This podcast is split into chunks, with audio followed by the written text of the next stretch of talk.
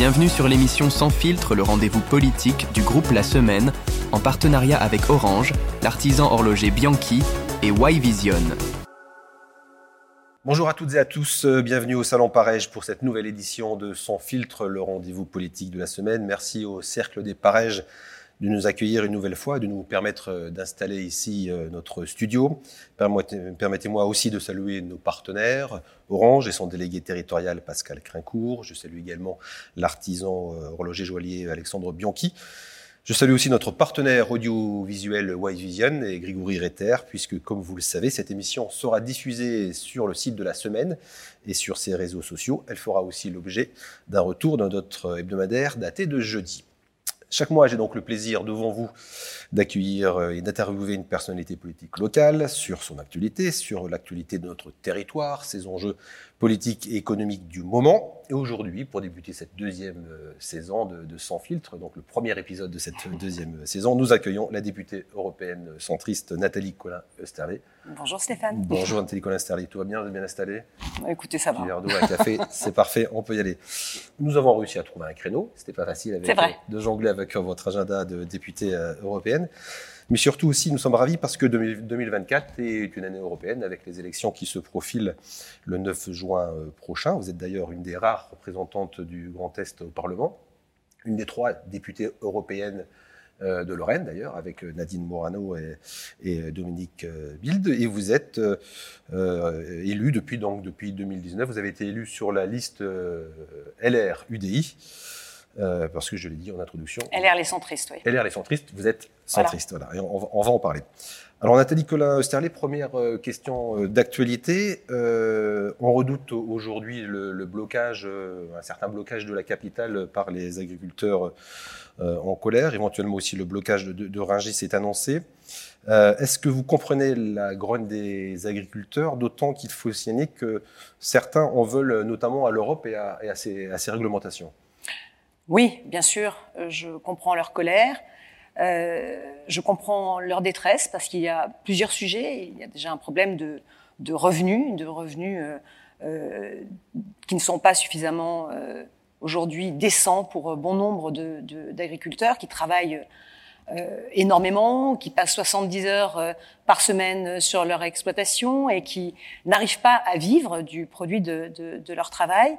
Euh, deuxième sujet, bien sûr, euh, ce sont des, normes aujourd'hui européennes euh, très contraignantes qui sont imposées à nos agriculteurs et dans le même temps des accords de libre-échange qui sont votés notamment par une majorité qui se construit de l'extrême gauche aux députés aujourd'hui de la majorité de, présidentielle, hein, la majorité euh, macroniste et qui impose donc des normes à nos agriculteurs euh, qui n'existent pas dans, ces accords euh, de libre-échange avec des pays tiers.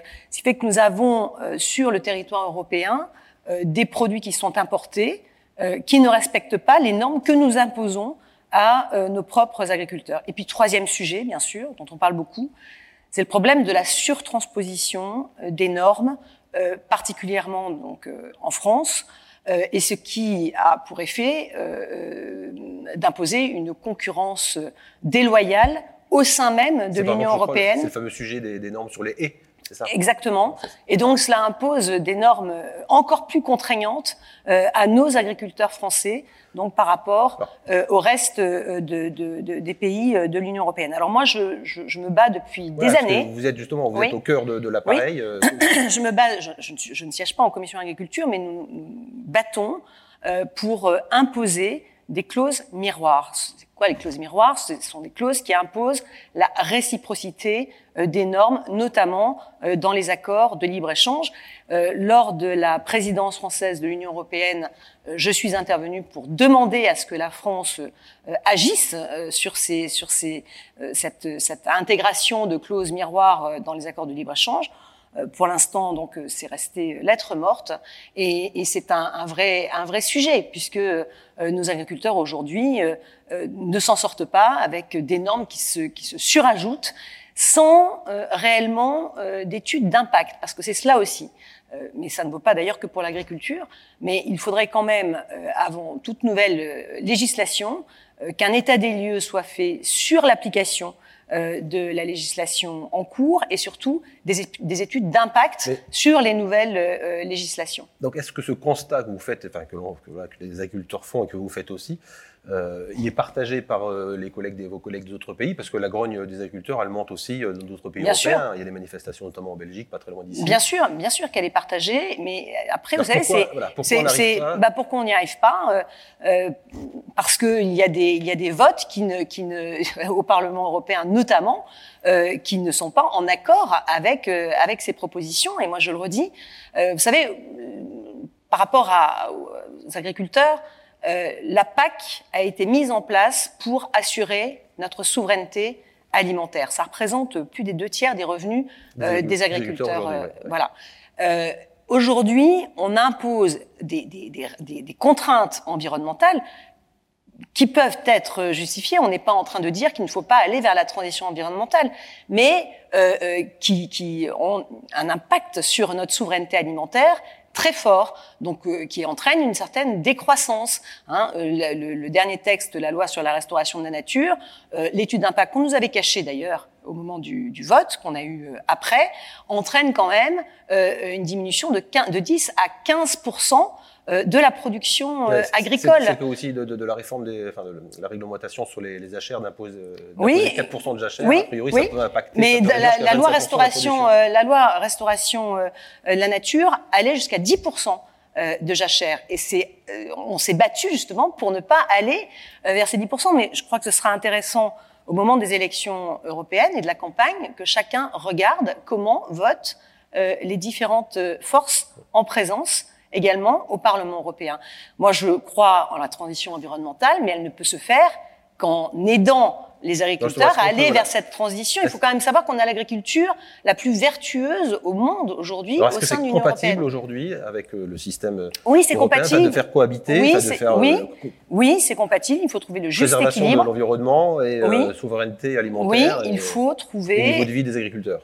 Voilà, il faut trouver le juste équilibre en accompagnant euh, les agriculteurs davantage dans cette transition environnementale, en mesurant euh, l'impact de chaque nouvelle législation et surtout en cessant d'importer sur notre sol des produits qui ne répondent pas aux normes euh, environnementales que nous imposons nous-mêmes à nos agriculteurs. Donc ça, ce que vous venez de dire à l'instant, c'est le, le, débat sur le, les accords de, de libre-échange oui, avec, avec, les, avec, avec où ça négocie encore avec entre l'Union européenne avec, et euh, les Oui, avec l'introduction de clauses miroirs. Enfin, il y a eu récemment euh, l'approbation de l'accord avec la Nouvelle-Zélande, euh, où il faudra là aussi regarder comment votent les uns et les autres. Bah justement, là, les, les représentants de la majorité présidentielle française, enfin, du, Ils ont du parti voté pour. Renew ont bougé justement. Ils et, ont voté pour. Ils non, mais depuis, il y a, il y a des oui, appels aussi. on, euh... Oui, ça bouge, mais il faut donc euh, cette révolte aujourd'hui, cette colère des agriculteurs pour essayer euh, de, de, de, de, faire bouger les choses. Enfin, on n'a pas eu d'annonce très concrète jusqu'à présent, justement sur ces normes très contraignantes et sur ces clauses miroirs dans les accords de libre-échange qui sont absolument nécessaires. Donc, vous l'avez dit, hein, 75% en gros des revenus des agriculteurs aujourd'hui euh, viennent de l'Europe, viennent de, viennent de la PAC. Mmh. Pourtant, il y a cette défiance vis-à-vis -vis, de, des institutions européennes. On a même vu certaines images de drapeaux européens qui étaient, ouais. qui étaient brûlés par certains agriculteurs. Euh, donc deux questions. La première, qu'est-ce que vous leur répondez justement aux agriculteurs? Et deux, le fait justement qu'on qu puisse brûler ce, ce, ce drapeau-là, j'imagine, quand on, enfin, comme nous tous Européens, mais vous députées européennes, ça doit, ça doit vous interpeller. Oui, mais c'est une incompréhension. Encore une fois, c'est une incompréhension que que je comprends et, et, quand je vois les difficultés, encore une fois, pour euh, avoir des revenus décents euh, d'une majorité d'agriculteurs, de, de, je comprends leur colère. Il faut expliquer, il faut expliquer. Mais d'ailleurs, j'ai des, des, je dialogue assez souvent quand même avec les représentants euh, de, de, de, ce monde agricole euh, qui, qui ne disent pas on ne veut plus d'Europe. C'est pas ça qu'ils disent. Ils disent arrêtez de nous imposer euh, des normes toujours plus contraignantes sans, sans avoir d'abord évalué l'impact de ces euh, nouvelles euh, législations, arrêter de nous importer des normes que ne respectent pas les produits que l'on importe sur le sol européen. Et c'est là donc je crois vraiment qu'il faut agir sur cette réciprocité des normes. Et puis, au niveau français, ça c'est très important, arrêter de surtransposer parce que ça crée déjà une concurrence déloyale au sein même de l'Union européenne. On va élargir un petit peu, rester sur bien sûr les questions européennes, mais élargir un, peu plus. Donc après un mandat, justement, avoir vécu de, de, l'intérieur euh, la machine institutionnelle européenne, est-ce que vous compreniez mieux la, défiance euh, des Français, pas seulement des, agriculteurs, euh, qui sont, on va dire, attachés à l'idée européenne, à l'idéal européen, mais qui, restent un peu revêche face aux institutions européennes, c'est-à-dire c'est un peu je t'aime moi non plus euh, les Français euh, et, l'Europe. Oui, alors je crois que, euh, enfin moi j'essaie depuis que je suis députée européenne d'expliquer ce que fait l'Europe au quotidien. Je vais un peu mettre en cause aussi la presse, très sincèrement, qui parle bien peu de ce que fait l'Europe pour le quotidien de, nos, concitoyens. C'est à nous de faire beaucoup de pédagogie là-dessus. L'Europe, c'est quand même euh, construite euh, après la Seconde Guerre mondiale pour assurer la paix. Euh, nous avons traversé des crises extrêmement importantes. On va y revenir certainement, mais notamment, je pense à la, à la crise des réfugiés de 2015, la crise sanitaire de 2000, 2020, la crise énergétique. Je prends un exemple tout simple. On parle beaucoup d'Europe de, qui ne fait rien, technocratique, etc. Imaginez la crise sanitaire sans l'action de l'Union européenne.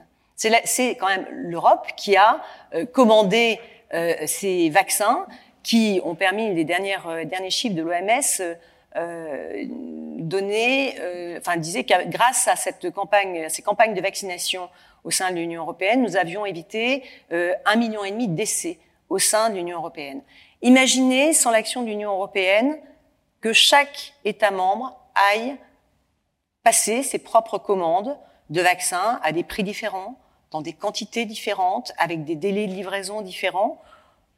Je, pense qu'on aurait eu exactement la même chose que ce qu'on a eu pour les masques. On serait allé expliquer les vaccins euh, sur le tarmac des aéroports. Bon, on a, on a une action coordonnée euh, de l'Union européenne. Il faut expliquer ce que fait euh, l'Union européenne pour le, le, le, bien des, des, des, citoyens européens, mais en même temps, moi je crois en une Europe utile une Europe qui protège, pas une Europe euh, naïve, pas une Europe euh, qui pousse euh, le fédéralisme aussi loin que certains le, voudraient, ni un repli sur soi. Il faut trouver le juste équilibre, mais transférer les souverainetés lorsque ça nous renforce. Voilà. Donc c'est une Europe utile dont il faut parler et ne pas être dans une Europe béate ni naïve. Donc sans être ni critique ni, ni béat, encore une fois, vu, de l'intérieur, quand même, euh, même si euh, on, sait l'apport que l'Europe peut apporter, vous avez donné quelques exemples et on en aura encore d'autres, est-ce qu'il n'y a quand même pas des choses à améliorer parce que ça reste un fonctionnement très compliqué, très compliqué à expliquer, hein, avec euh, les fameuses, notamment les, trilogues, enfin, le jeu entre le Parlement, la Commission, le Conseil. C'est pas si expliqué, c'est pas, si compliqué, si on prend le temps de, de s'y intéresser. Euh, si vous voulez, c'est la Commission européenne aujourd'hui qui est notre gouvernement, hein, donc qui va proposer euh, des textes législatifs. Et puis ensuite, vous avez deux co-législateurs, le Parlement européen, qui va amender, améliorer euh, euh, les textes proposés par, par la Commission européenne, et en même temps les représentants des États membres, le Conseil, qui de son côté va faire la même chose. Et puis ensuite, une fois que ces textes sont votés par le Parlement et que le Conseil a également donné sa position, eh bien nous nous retrouvons en trilogue, c'est-à-dire en négociation interinstitutionnelle commission, parlement, conseil, pour euh, arriver à un compromis. Mais l'histoire de l'Europe, c'est l'histoire d'un compromis. Euh, C'est-à-dire que vous avez différents partis. C'est le compromis permanent, c'est pas la compromission, c'est le compromis. Et, et, le compromis est riche euh, lorsqu'il nous permet euh, et, et, il nous permet bien souvent de d'avancer. On est moins sous le feu des projecteurs, donc ça permet euh, d'avoir des négociations euh, peut-être moins houleuse que ce qu'on peut voir euh, euh, à l'Assemblée nationale. mais Quoique des fois, on a déjà vu, on a déjà entendu, voilà, des, des échanges. Oui, mais enfin, c'est porté par les extrêmes, moins... sûrement. Oui, exactement. Et c'est beaucoup plus serein dans les discussions. Mais il faut comprendre que le fonctionnement de l'Union européenne, c'est déjà très compliqué au sein de votre propre parti politique, puisque vous avez les représentants de 27 États membres. Et que chaque État membre a une histoire différente, a une géographie différente, euh, a parfois une culture euh, différente. Et, et donc, euh, bah, déjà, entre un Français et un Polonais, on pense pas forcément la même chose, on n'est pas euh, soumis aux mêmes contraintes. Donc, dans votre propre parti politique, déjà, pour, pour, adopter une position, vous devez déjà être dans le compromis, être à l'écoute des autres. Et puis ensuite, c'est une négociation avec les autres partis politiques. Et c'est assez, c'est assez drôle parce qu'il y a des sujets, on y reviendra notamment sur les violences faites aux femmes, dans lesquels on va être sur une même position française euh, même si l'on n'est pas dans le même parti politique. Euh, donc euh, voilà, on est dans le, dans le compromis déjà dans son propre parti, ensuite avec les autres partis politiques, et puis ensuite dans les négociations interinstitutionnelles, bien sûr, où là aussi c'est la culture du compromis. Mais on avance. Il vous a fallu personnellement du temps pour appréhender non seulement la machine, mais cette voilà cette, cette culture du, du oui alors bah, forcément c'était l'inconnu pour moi hein, puisque je suis arrivée c'est mon premier mon premier mandat. Euh, je suis très vite euh, entrée dans le dans, dans le feu de l'action puisque j'ai intégré la commission euh, environnement santé publique et sécurité alimentaire. Et alors c'est pour la petite histoire la, la, la santé euh, n'étant pas une compétence à proprement parler européenne, mais simplement une compétence d'appui, euh, c'est-à-dire qu'elle vient aider les États membres à coordonner, à compléter leurs actions. Euh, personne ne s'intéressait trop au sujet de la santé, moi, quand j'ai intégré la, la, la, la, commission environnement, santé publique et sécurité alimentaire. Et moi, je trouvais que c'était un sujet très intéressant et puis quand même un sujet de première préoccupation hein, de, nos, de nos concitoyens. Et j'ai été nommé euh, rapporteur sur un, un rapport d'initiative, c'est-à-dire euh, voilà, un rapport d'initiative du Parlement euh, sur euh, la lutte contre les pénuries euh, de médicaments. C'était avant, donc évidemment avant le Covid. En février 2020. Ah bah, en plein de, ouais, Voilà. Juste. Et donc en mars 2020, la crise sanitaire était là. Et forcément, mon, mon, rapport est devenu d'une actualité, d'un intérêt euh, tout à fait euh, essentiel. Et euh, on va en reparler, mais donc à partir du moment où vous êtes nommé rapporteur, même pas six mois après votre entrée au Parlement européen, vous, vous, imaginez bien que vous êtes tout de suite plongé dans le dans, dans l'action et dans le dans le fonctionnement des institutions européennes. Mais c'était un rapport passionnant et qui est en train de se concrétiser. Alors, mais là aussi, l'action d'Europe bah, est longue. On va, on va en parler parce que ça fait partie effectivement, et vous l'avez déjà évoqué, voilà, des, des, deux thématiques sur lesquelles vous avez plus particulièrement travaillé, ou aussi ça vous a donné une certaine visibilité médiatique, il faut le dire. Donc il y a le, rapport sur la pénurie de, médicaments et puis euh, le deuxième euh, sur les, violences faites aux femmes. Donc on va commencer sur, le, le premier, la pénurie de médicaments. Euh, mais dans les deux cas, tout on, on sent dans, vos différentes prises de parole médiatiques que vous avez pu faire ces derniers temps, un peu d'amertume, un peu de comme si ces rapports vous laissaient un, goût amer, en tout cas dans, leur, dans la concrétisation euh, derrière. Euh, sur le, rapport euh, sur la, la, pénurie de médicaments, vous avez même d'ailleurs fait récemment une, une, une, tribune dans le, JDD, dans le journal du dimanche, où voilà, vous appeliez à ce que les industriels, les labos puissent augmenter les prix des médicaments, parce qu'en fait, si je résume, et vous allez nous l'expliquer, le rapport a été voté, une directive, euh, enfin des, des, des, oui, des directives ont été euh, votées. Pour autant, on a du mal à voir la non, concrétisation. Non, c'est pas, pas une directive, c'est pas un rapport d'initiative. Ah, le, par, le Parlement, voilà, voilà, une particularité, voire une complexité. Donc, non, non, non, c'est pas une complexité. Mots, un, un, rapport d'initiative, c'est quoi? C'est-à-dire que vous prenez l'initiative d'alerter la Commission européenne, le Parlement, prend l'initiative d'alerter la Commission européenne sur un, un problème euh, qui n'est pas euh, résolu et donc de travailler sur les causes et de faire des préconisations. Donc préconisation, la commission, pas directive derrière parce que voilà, y a et la commission, la commission, européenne ensuite effectivement euh, est tenue euh, de répondre à ce rapport par euh, un acte législatif. C'est ce qui est en train de se faire. C'est pas fait encore, mais la Commission européenne a proposé un paquet législatif qui est en, en cours euh, de, de, discussion au sein du Parlement européen. Alors c'est vrai que c'est long parce que moi j'ai rendu mon rapport en septembre, 2000, enfin il a été voté au Parlement européen à la quasi-unanimité en septembre 2020 et nous en sommes encore en train euh, d'étudier euh, donc le, le, la législation euh, pharmaceutique, la nouvelle législation pharmaceutique, avec tout un volet qui permet de, de, mieux lutter contre les pénuries de médicaments et très sincèrement qui reprend quasiment l'intégralité des préconisations qui ont été faites dans mon rapport. Non, ce que je dis, alors pour revenir sur les pénuries de médicaments, pourquoi l'Europe s'est engagée sur ce sujet? Eh Bien tout simplement parce que les pénuries de médicaments ont été multipliées par 20 en 20 ans que ça touche essentiellement pour plus de 50% euh, les anticancéreux, euh, les anti-infectieux, les médicaments du système nerveux. Donc vous imaginez euh, lorsque une personne, un patient qui est en chimiothérapie, euh, ne peut pas poursuivre son traitement parce que vous connaissez une pénurie de ce traitement. Donc, on, a évidemment, on a travaillé beaucoup là-dessus. Les causes, Bien sûr, euh, alors on les connaît, il y a aussi une augmentation de la demande et, une concentration de l'offre, hein, si bien que si vous avez, euh, si vous n'avez que deux, trois usines qui euh, produisent notamment les, les, les matières premières, c'est-à-dire ce qu'on appelle les substances actives. Surtout en dehors, qui sont souvent alors on va, en parler de délocalisation, mais lorsque vous n'avez déjà que deux, trois usines, il suffit que vous ayez un problème sur la chaîne de production pour que effectivement ça entraîne une, une, une pénurie. Euh, ou en tout cas une tension d'approvisionnement. Le deuxième gros sujet, c'est effectivement la délocalisation. Délocalisation de production des matières premières, euh, des substances actives en Asie, en Chine, en Inde. Pourquoi? C'est très simple, hein, pour des raisons euh, euh de normes environnementales et sociales beaucoup moins contraignantes, euh, et donc des, des, des, des, incidences sur, sur le prix euh, en matière de, de, de, production. Alors la donc crise se pose, se pose, la question donc de la souveraineté derrière euh, européenne. évidemment, évidemment. Et moi je disais, j'avais fait une tribune dans, dans, les Échos disant que la santé était vraiment une arme géostratégique qui pouvait mettre à genoux un continent et, et, et même bien au-delà. Donc le sujet, c'est effectivement aujourd'hui de relocaliser parce que c'est bien beau de délocaliser, mais lorsque euh, vous avez une crise sanitaire mondiale, comme on a connu, et que tout d'un coup la Chine euh, ou l'Inde ferme ses, frontières, ferme les robinets, euh, eh bien vous êtes dans une situation extrêmement euh, compliquée.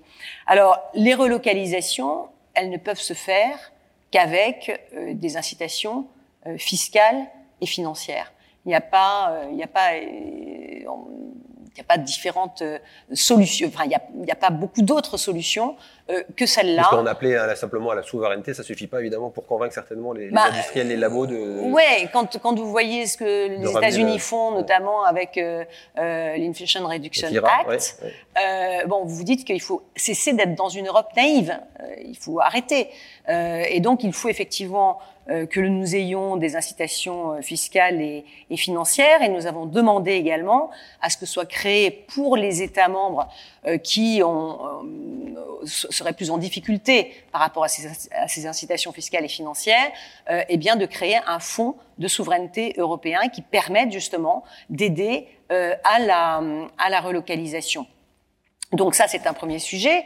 Euh, et puis, euh, alors il y a d'autres d'autres préconisations. Hein. Il n'y a pas que celle-là. Il y a mais notamment... qui était justement sur le prix des médicaments. Oui, mais ça c'est ça c'est alors. C'est ce que j'ai bien compris. Oui, alors dans le, dans le dans le rapport effectivement, nous disons dans les appels d'offres, il faut privilégier la sécurité de l'approvisionnement euh, par rapport au prix, ce qui n'est pas fait à l'heure actuelle. Ce que nous, ce dont nous avons besoin également, euh, c'est d'avoir une régulation euh, au niveau européen, euh, au niveau de l'Agence européenne du médicament, pour avoir un suivi des stocks euh, euh, réguliers, permanents, stocks dans, chacun des États membres. Et aujourd'hui, les agences nationales ne remontent pas suffisamment les informations à l'Agence européenne du médicament. Et puis, ces informations doivent venir également euh, des, des industriels. Créer également une pharmacie européenne d'urgence pour les médicaments que l'on juge stratégiques, essentiels euh, pour, euh, pour la, la, santé publique, et davantage de, de, de flexibilité euh, pour permettre une meilleure circulation euh, des médicaments au sein de l'Union européenne, et notamment avec la mise en place que moi je défends beaucoup de la notice électronique qui permet, euh, traduite dans toutes dans toutes les langues de, notice de, médicaments, oui, voilà, notice des médicaments, et qui permet une meilleure euh, circulation euh, des, des, médicaments au sein des, des, États membres. Donc beaucoup de, de, préconisations, avec également une liste euh, des, des, médicaments jugés euh, essentiels. La Commission européenne d'ailleurs euh, a, a sorti cette liste en décembre de l'année dernière, décembre 2023.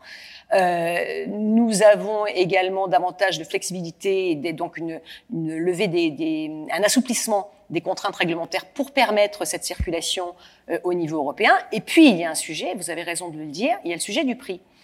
Euh, le sujet du prix, c'est qu'effectivement, à, à, force de tirer les prix vers le bas, euh, eh bien, vous accentuez euh, tirer le, prix le, risque, pour des questions aussi de, de, de, Alors, oui, mais, budget, voire du budget de la sécurité sociale. Non, mais bien sûr, bien sûr. Euh, comment ça se passe? Lorsque vous mettez euh, un médicament, lorsque vous voulez mettre un médicament sur le marché, c'est l'agence européenne qui va délivrer cette autorisation de mise sur le marché du médicament. Mais ensuite, l'industriel doit faire le tour de chaque État membre d'accord, pour négocier le prix et la politique de remboursement, puisque ça reste évidemment une compétence nationale. Mais comment expliquer à un industriel qu'il doit vous vendre un médicament à 1 euro lorsque le pays voisin, l'Allemagne par exemple, va vous l'acheter 2 ou 3 euros? C'est un vrai sujet. D'ailleurs, l'Allemagne l'a compris, euh, elle vient de réaugmenter le, prix justement euh, des médicaments pour atténuer ces pénuries. Ça n'est pas le seul sujet, mais c'est un vrai sujet. Et en France, nous avons trop tiré. D'ailleurs, ça a été, euh, enfin, je ne suis pas la seule à le dire, hein, euh, beaucoup d'acteurs de, de l'industrie pharmaceutique le disent, disent que eux aujourd'hui, bah, ils ont intérêt à vendre là où c'est un petit peu plus cher. et c'est pour cela d'ailleurs que dans les territoires frontaliers, souvent vous trouvez des médicaments dans les pays voisins que vous ne trouvez pas chez vous. Euh, ce qui peut arriver euh, ici, évidemment, euh, chez nous par rapport. Oui, on a eu ça avec, avec les antibiotiques aussi, où on voyait les rayons pleins en Italie et, et nous, n'avions plus de, de, de, médicaments dans les, rayons des pharmacies. Alors, puisqu'on est au cœur un peu de la, de la machine européenne, et c'est vraiment passionnant, petite question peut-être un peu, un, peu naïve. Donc, vous travaillez au sein, enfin, le Parlement travaille avec, euh, enfin, vous travaillez au sein du PPE, enfin, votre parti, etc. Vous avez évoqué les différentes négociations. Euh, au-delà des fameuses trilogues qui sont les réunions de, de concertation entre commission, conseil et, et, et parlement, est-ce qu'il y a des contacts réguliers euh, au sein d'un même pays, je vais dire, avec les, avec le, le gouvernement, enfin, vous avec le gouvernement français, pour essayer de se mettre d'être sur la même longueur d'onde, ou est-ce qu'il y a une Oui, moi je les interpelle très très souvent. Non, mais en direct, j'allais dire. Ah, ben, en direct. en direct, des, des relations bilatérales, quoi. Encore, encore faut-il qu'ils répondent quand on les interpelle, mais oui, oui, moi je. C'est-à-dire chacun reste pas spécialement dans, son couloir, les non, parlementaires. Pas du tout, pas du tout. Et notamment, enfin, là aussi, hein, c'est un sujet sur lequel on reviendra, mais que ce soit sur les clauses miroirs, moi j'ai eu des échanges avec euh, avec le, le, le, gouvernement sur ce sujet, que ce soit sur les violences faites aux femmes, que ce soit sur les pénuries de médicaments et les, et les politiques de prix. Alors c'est vrai que pour les faire bouger, euh, malheureusement souvent on est obligé de, enfin, malheureusement heureusement, j'en sais rien, mais de passer par des, des tribunes dans des journaux nationaux ouais. pour pour essayer de faire bouger les choses. Mais euh, oui, bien sûr, les contacts les contacts existent. Le but c'est quand même d'avancer sur des dossiers qui sont prioritaires pour les citoyens européens. Alors, autre sujet sur lequel euh, on, vous a entendu et qui est, et qui, et qui est prioritaire, qui est prioritaire, c'est les violences faites aux femmes. Euh, là, on vous a entendu, parce que vous êtes en colère, vous allez nous le dire, avec euh, les représentants des États qui n'ont pas intégré en fait euh, le viol parmi euh, la catégorie des violences faites aux femmes, c'est-à-dire de la définition des violences faites aux femmes, le viol n'y figure pas. Alors, réexpliquez-nous un peu pourquoi déjà. Alors, il faut, le, faut revenir le, sur le. Pourquoi oui. l'Europe s'est saisie de ce dossier-là et où nous en sommes actuellement? Le, le sujet des, des, violences faites aux femmes et violences domestiques, c'est un, un, fléau européen. Euh, simplement un chiffre qui va être, je pense, assez parlant. Cette femme euh, meurt chaque jour en Europe sous les coups de leur conjoint ou ex-conjoint. Euh, 100 000 viols sont commis chaque année euh, au sein de l'Union européenne. Et en France, euh, chaque heure, vous avez 10 viols ou tentatives de viol. Chaque heure. C'est 240 faits par jour.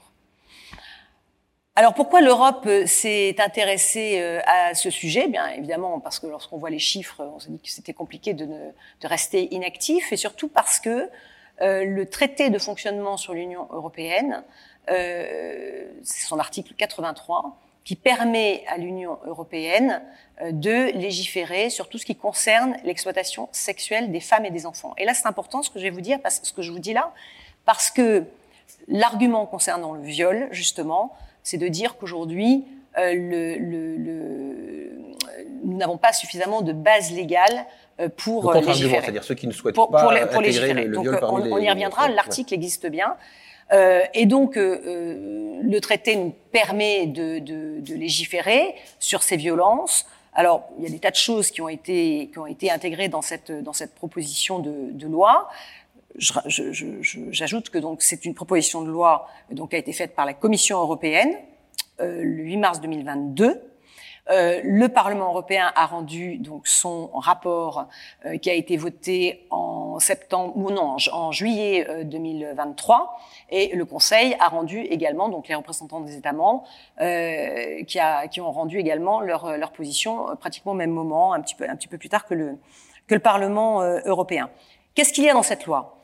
Deux grands volets. Le premier volet, c'est de dire voilà il nous faut harmoniser euh, nos définitions de ce que sont euh, les violences pour que ce qui est considéré comme un viol en Belgique le soient également en France, en Pologne ou autre, puisque nous sommes dans un, un espace de libre circulation. Hein, comme, comme, comme on le sait, donc que ces violences soient harmonisées pour que, effectivement, encore une fois, une, une, violence constatée dans un pays ne soit pas euh, qu'il n'y ait pas d'impunité de l'auteur en fonction de l'état euh, dans lequel euh, il se trouve. donc ça, c'est la première chose. Plusieurs violences ont été définies, donc le viol. J'ai souhaité à ce que le mariage forcé soit également intégré dans cette dans cette directive. Tout ce qui est mutilation génitale, il faut savoir quand même qu'en France, 125 000 femmes ont subi des, mutilations génitales, 125 000. Euh, tout ce qui est également cyberharcèlement, euh, euh, partage non consenti d'images intimes, etc. Donc voilà, tout un, tout un volet de, de, de violence avec un socle de sanctions harmonisé. Et puis, deuxième volet de cette loi, c'est tout ce qui est prévention, accompagnement euh, des, des, des, femmes victimes, hein, puisque ce sont les femmes qui sont à 90% euh, victimes de ces, de ces violences. Donc, euh, euh, avec la mise en place de suffisamment de places d'hébergement, hein, un quota, c'est d'ailleurs c'est un quota qui, qui a été euh, mis en place par, par la, la Convention d'Istanbul, euh, qui a été ratifiée par la France d'ailleurs, euh, avec donc une capacité d'accueil d'une famille pour 10 000 habitants. En France, par exemple, nous avons aujourd'hui 9000 euh, places d'hébergement. Je crois qu'on va arriver d'ici quelques mois à 11 000. Avec le respect des standards de la Convention d'Istanbul, on devrait être à 15 000. 15 000 places d'hébergement. Donc, euh, euh, places d'hébergement, accompagnement, formation des, des, des, professionnels, magistrats, policiers, mise en place de bracelets anti-rapprochement euh, et de téléphones grave danger. Donc, tout un arsenal de mesures euh, mises en place pour protéger, accompagner la victime. La mise en place également du guichet unique. Et d'ailleurs, je suis très heureuse euh, de, de, de, dire qu'aujourd'hui à Metz nous avons mis cela euh, en place au CCAS pour justement accompagner les femmes. Et pour moi ça permet aussi de décliner sur le sur le, au, au, local ce que je ce que je fais au niveau euh, au niveau européen. Voilà donc deux grands volets. Donc là-dessus tout le monde est d'accord absolument pas. Absolument pas, pas puisque le Conseil donc les représentants des États membres non seulement ont retiré le viol et on va y revenir, mais ils ont retiré également le mariage forcé. Ils ont retiré également euh, le dispositif permettant euh, de euh, mettre en place dans tous les États membres ces bracelets anti-rapprochement et ces téléphones grave danger. Ils ont retiré les quotas de places d'hébergement. donc c'est une c'est une proposition qui est quand même pas mal vidée de son sens. Voilà, vidée de son sens et vidée de sa substance. Sur le viol, effectivement, le Conseil souhaite retirer complètement le viol de cette directive parce qu'il estime, donc, c'est ce que je vous disais, qu'il n'y a pas de base légale pour ce faire. Or, c'est sur cette même base légale qu'en 2011, euh, l'Union européenne a, euh, a euh, voté, enfin, a mis en place une directive permettant de lutter contre les abus sexuels commis sur les enfants. Donc il n'y a pas de raison de dire aujourd'hui que les abus sexuels commis sur les femmes n'auraient pas de base légale puisque pour les enfants, c'est cette même base légale qui a prévalu. Une précision quand vous dites le, le Conseil, y compris les, euh, les Français. Enfin, les, ah, ben c'est surtout les Français qui bloquent. Oui, les voilà. Français qui bloquent. Donc, est-ce que pas l'Italie de Madame euh, Mélanie, mais les Français voilà. euh, de Monsieur Macron. Donc cette oui. précision est, en fait, oui. voilà, est-ce est que c'est vraiment euh, un argument euh, juridique ou est-ce qu'il se cache derrière être, cet argument juridique Ça ne peut pas être un argument juridique. Donc, ce qui bloque, c'est effectivement la définition du viol qui est proposée mais dans cette de la motivation de, non, mais je, je, je, vous le dis, la, la, la motivation officielle, c'est il n'y a pas de base légale. Ça ne tient pas. Je viens de vous l'expliquer. Ouais, je viens ouais. de, vous, de, vous, dire pourquoi. Euh, la motivation officieuse, c'est de dire nous ne voulons pas aujourd'hui euh, de cette définition parce qu'elle a, a introduit la notion de consentement.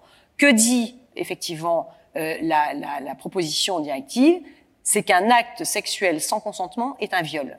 D'accord? Donc ça, on introduit la notion de consentement. Aujourd'hui, euh, Emmanuel Macron dit mais on n'a pas besoin d'introduire la notion de consentement. Nous avons la définition la plus euh, répressive qu'il soit, en tout cas la, la, les, san les, sanctions les plus répressives qu'il soit au niveau national. C'est vrai, sauf qu'il faut quand même savoir que euh, seulement 18,5% des plaintes pour viol aujourd'hui aboutissent. D'accord? D'ailleurs, je vous invite, si vous avez des doutes, à euh, écouter les auditions qui ont eu lieu à l'Assemblée nationale de magistrats et d'avocats qui vous expliquent qu'aujourd'hui, lorsqu'une femme vient les voir pour dire qu'elle veut, qu'une femme veut déposer plainte, eh bien, il n'est pas sûr de lui conseiller de le faire, tellement il est euh, convaincu que ça ne va pas euh, aboutir. La définition aujourd'hui française, c'est quoi?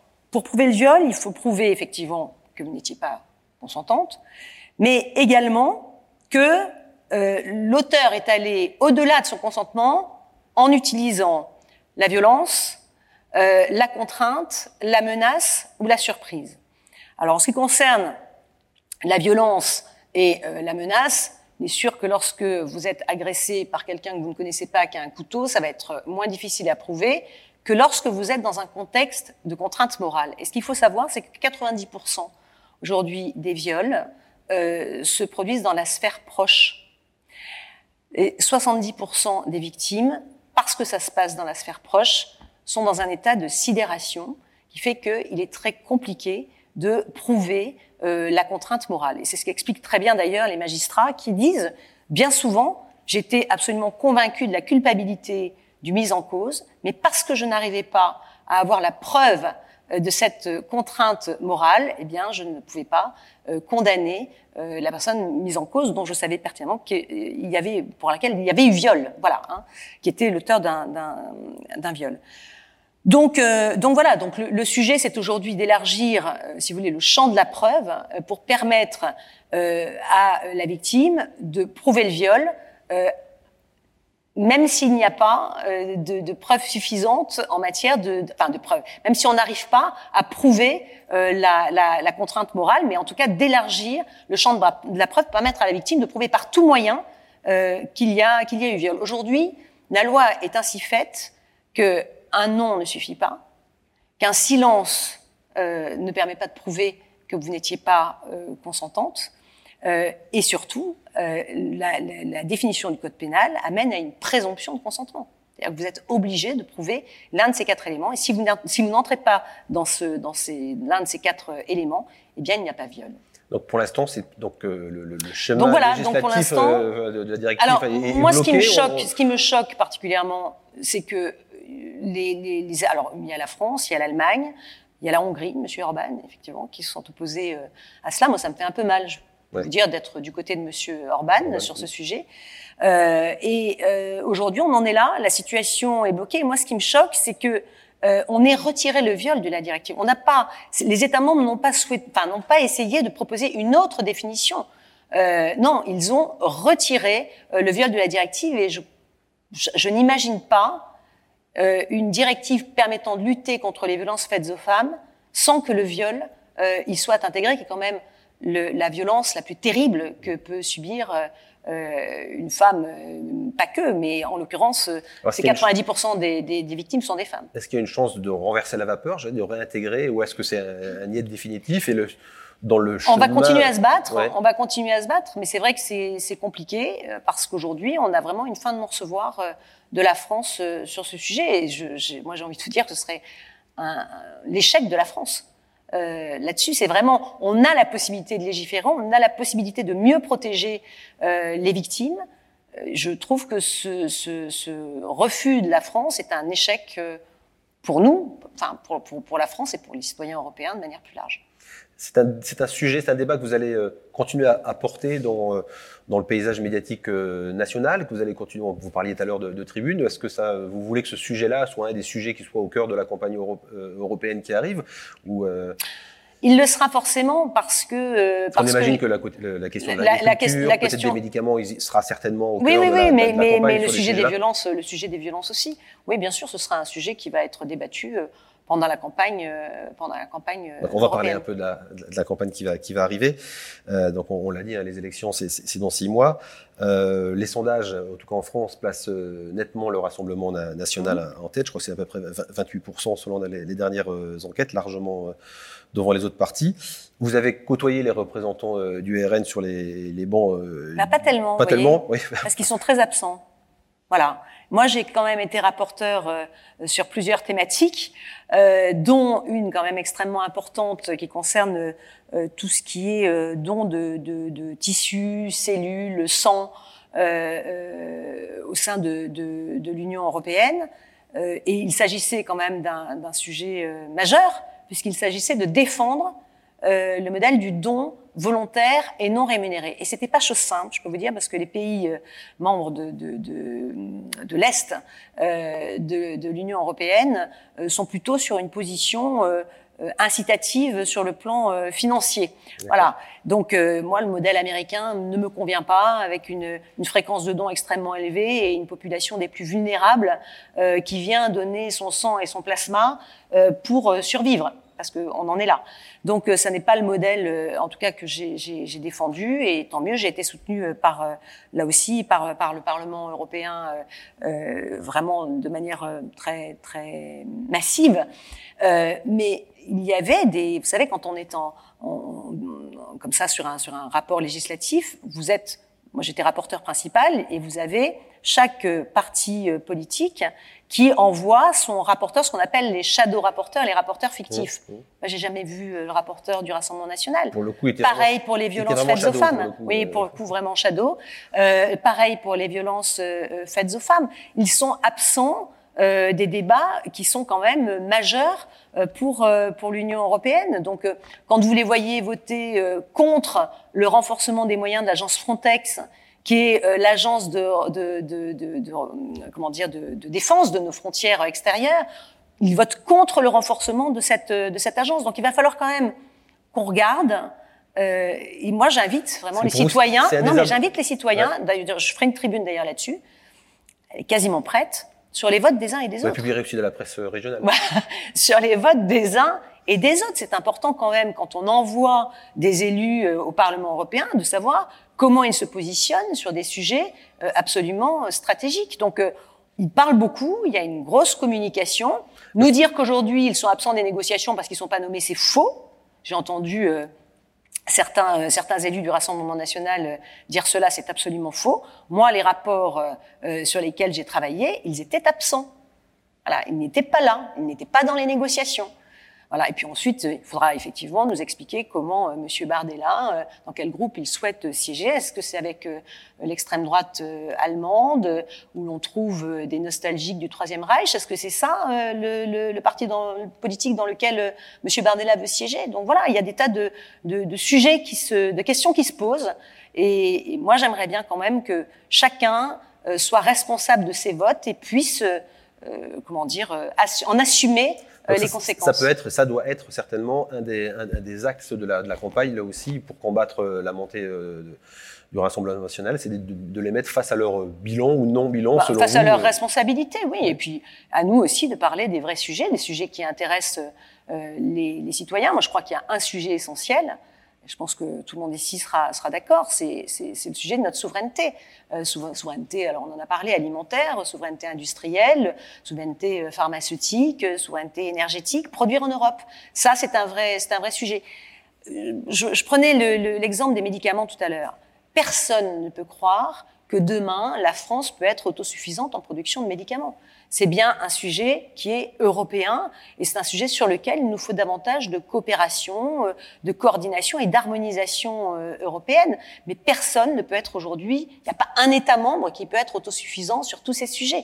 Donc ce sont bien des sujets européens, mais moi je crois en une Europe euh, utile, une Europe pragmatique, une Europe qui protège, mais pas une Europe naïve et, et voilà, qui défende ses intérêts. Ce qui veut dire, enfin, on voit là votre, votre conviction et votre, euh, votre investissement euh, dans votre mandat, ce qui veut dire que vous êtes candidate à un, nouveau mandat, enfin candidate à la candidature, parce que hein, je le rappelle, hein, c'est une circonscription euh, non, nationale, pas une oui, voilà, nationale, national. hein, voilà. depuis depuis 2019 déjà, donc il y aura qu'une liste pour l'ensemble de la France, donc les, pour chacun des partis. Pour chacun des partis, une liste voilà, nationale. Voilà, les, les, places vont être un peu chères. Vous étiez, euh, voilà, je l'ai dit, le, en 2019 sur la liste LR, les centristes. Donc là, vous êtes candidate à de nouveau. Euh... Moi, je suis ravie du travail que j'ai effectué. C'était passionnant. Et si je peux continuer à travailler sur ces sujets, évidemment, je le ferai avec beaucoup de, beaucoup de bonheur parce que ce sont des sujets essentiels. Euh, après, c'est ce que vous disiez très bien. Ce sont des listes nationales avec des négociations nationales. Euh, les négociations sont en cours. Et puis, euh, voilà, je peux pas vous donner aujourd'hui plus d'informations que, c'est fait, les centristes seront avec LR Non, mais aujourd'hui, les négociations sont en cours. Moi, je peux pas vous, je peux pas vous, vous aller, aller au-delà. Mais bien sûr que ce sont des sujets, si je pouvais continuer à travailler sur ces sujets et sur d'autres, euh, en, en, cinq ans, vous vous spécialisez sur quelques sujets. Euh, en dix, vous aurez, vous avez, vous avez un panel un peu plus, un peu plus, un spectre un peu plus, plus large. Mais euh, j'adore ce que je fais. voilà. Alors, la, tête de liste, normalement, pour les LR, et peut-être aussi avec les 106, ce sera François-Xavier Bellamy. C'était déjà le cas en, 2019. Ici même, il y a, un mois, euh, Franck Leroy, le président de, la région, euh, avait dit que voilà, M. Bellamy n'était pas vraiment sa, tasse de thé. Pour vous, c'est dommage. Il faut qu'ils s'intéressent à tout ce qu'a fait euh, Monsieur Monsieur Bellamy euh, pendant son pendant son mandat. Moi, je pense Monsieur Bellamy est un de ceux, par exemple, qui a le plus défendu la filière nucléaire. Vous voyez, c'est-à-dire que bon, moi, je, je, je veux bien qu'on dise des choses à Paris, mais il faudrait avoir des une, une, une action euh, comment dire, qui aille dans le même sens, parce que sinon ça relève un peu de la schizophrénie. Les députés macronistes euh, au Parlement européen ont voté contre l'inclusion du nucléaire, notamment dans la taxonomie qui permet euh, d'orienter les investissements privés vers certaines énergies décarbonées. Donc voilà, ça c'est ça c'est un exemple parmi tant d'autres. Je vous dis, je ferai une tribune là-dessus, mais on ne peut pas tout dire et son contraire. Et on a un vrai sujet aujourd'hui avec un positionnement euh, de cette majorité euh, présidentielle au Parlement européen qui n'est absolument pas en phase avec ce qui est dit euh, à Paris.